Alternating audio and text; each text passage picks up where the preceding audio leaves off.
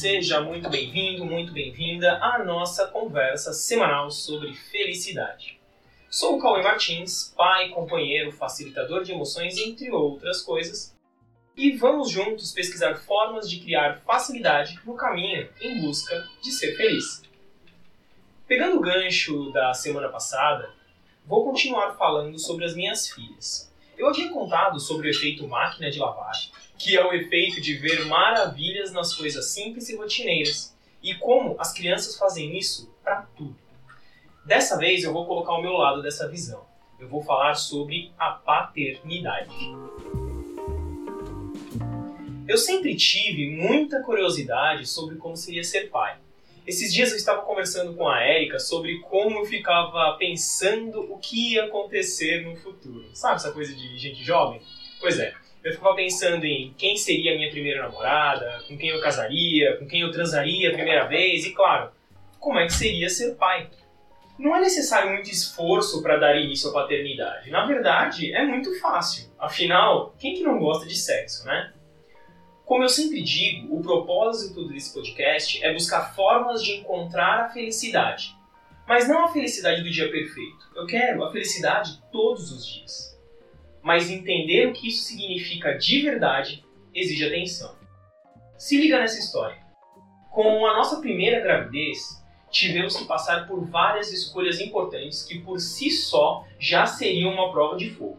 Mas quando a Heloísa nasceu, eu e a Érica tivemos que nos deparar com as nossas falhas. A Érica entrou em um processo depressivo e eu fiquei completamente perdido e precisei me descobrir nesse lugar novo. Infelizmente, eu não tive clareza suficiente para tomar uma iniciativa rápida. A Érica precisou pedir claramente por ajuda para eu levá-la às consultas médicas. Eu não tinha dimensão de como uma depressão parecia, e por mais que eu soubesse o que, que é, eu não consegui identificar.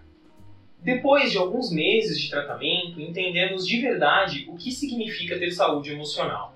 Nós dois começamos a nos tratar com diversas técnicas diferentes. Depois, fomos estudar sobre autocuidado e entender o que significa cuidado integral. Naturalmente, isso foi evoluindo até assumirmos o papel como terapeutas e atualmente nos entendemos como facilitadores.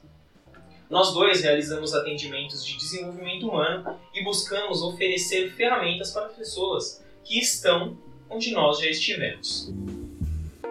Esse caminho todo foi o começo para entendermos que existe a possibilidade de ser feliz e não se trata tanto de esforço, se trata de clareza. Mas voltando à paternidade. Como eu disse, o desdobramento disso pode ser enorme. Eu manifesto a paternidade de forma total. Tudo na criação das crianças é feito por ambos. Eu assumo mais o banho e a hora de dormir, a Érica é responsável pela criatividade e passeios, e o resto é dividido. Mas estar com as crianças é um processo contínuo de evolução. Quando a Elo nasceu, eu já dava aula para crianças há alguns anos, e mesmo assim, entender como criar um filho é um negócio totalmente novo. Para os mais inocentes, é possível acreditar que a criança vem com um computador novo, que você configura do seu jeito.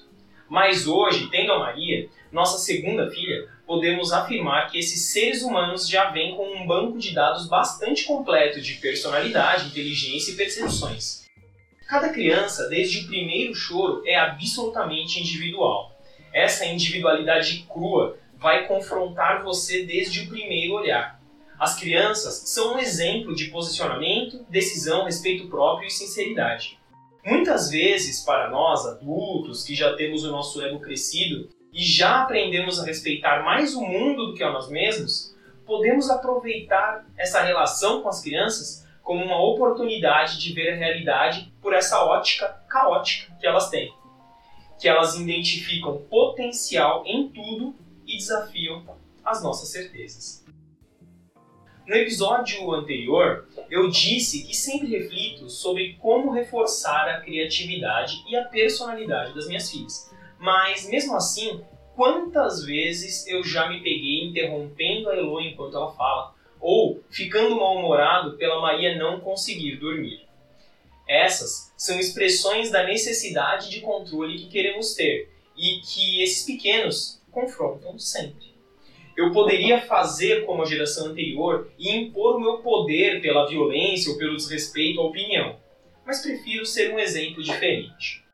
Eu sei que logo mais tudo vai mudar, que elas vão crescer e a minha influência vai diminuir, mas mesmo assim eu gostaria muito de sempre ser aquela base que oferece positividade, que faz elas de fato crescerem como se fosse um alicerce, uma base de apoio.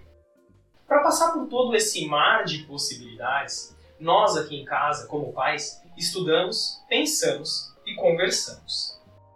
E ó, pensa comigo. Não é difícil não manter uma criança. É só você dar comida, roupa, escola, segurança. Mas criar um espaço para o potencial infinito que elas têm, isso já é outra coisa. Depende de entender a todo momento o que é julgamento, o que é crença, o que é limitação, para que eu possa oferecer para essas meninas o poder delas verem a realidade de uma forma pessoal. Porque eu não quero ensinar para elas os meus julgamentos, as minhas crenças e as minhas limitações.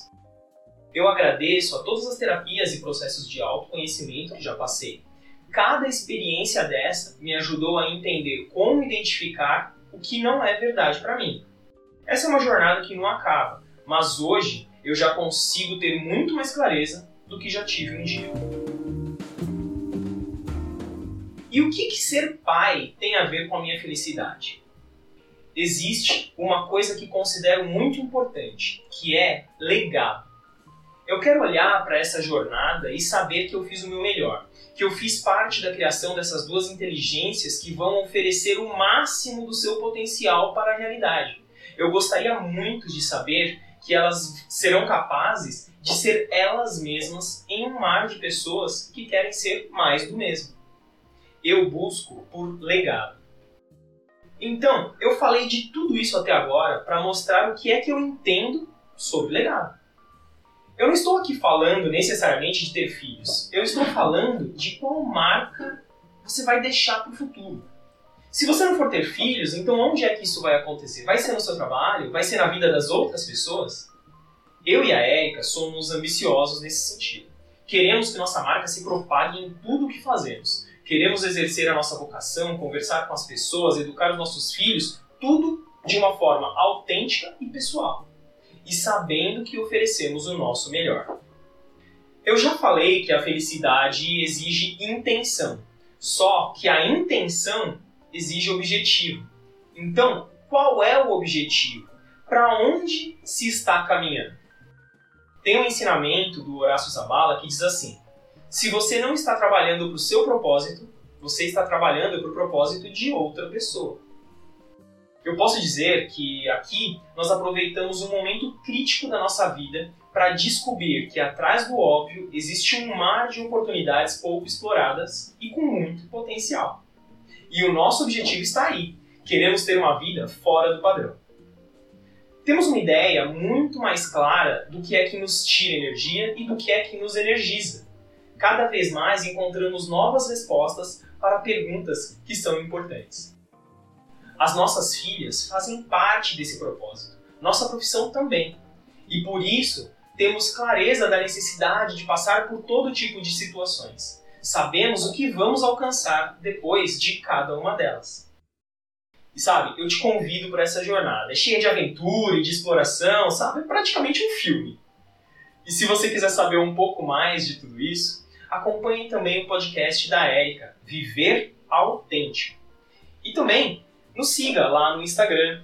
O da Érica é Érica Buntius e o meu é Facilitador Cauê Martins eu me senti muito bem de contar tudo isso, sabe? E eu espero que você também tenha gostado de ouvir. Então, te convido para a semana que vem com novos aprendizados, ferramentas, percepções sobre a busca pela fonte da felicidade. Até mais!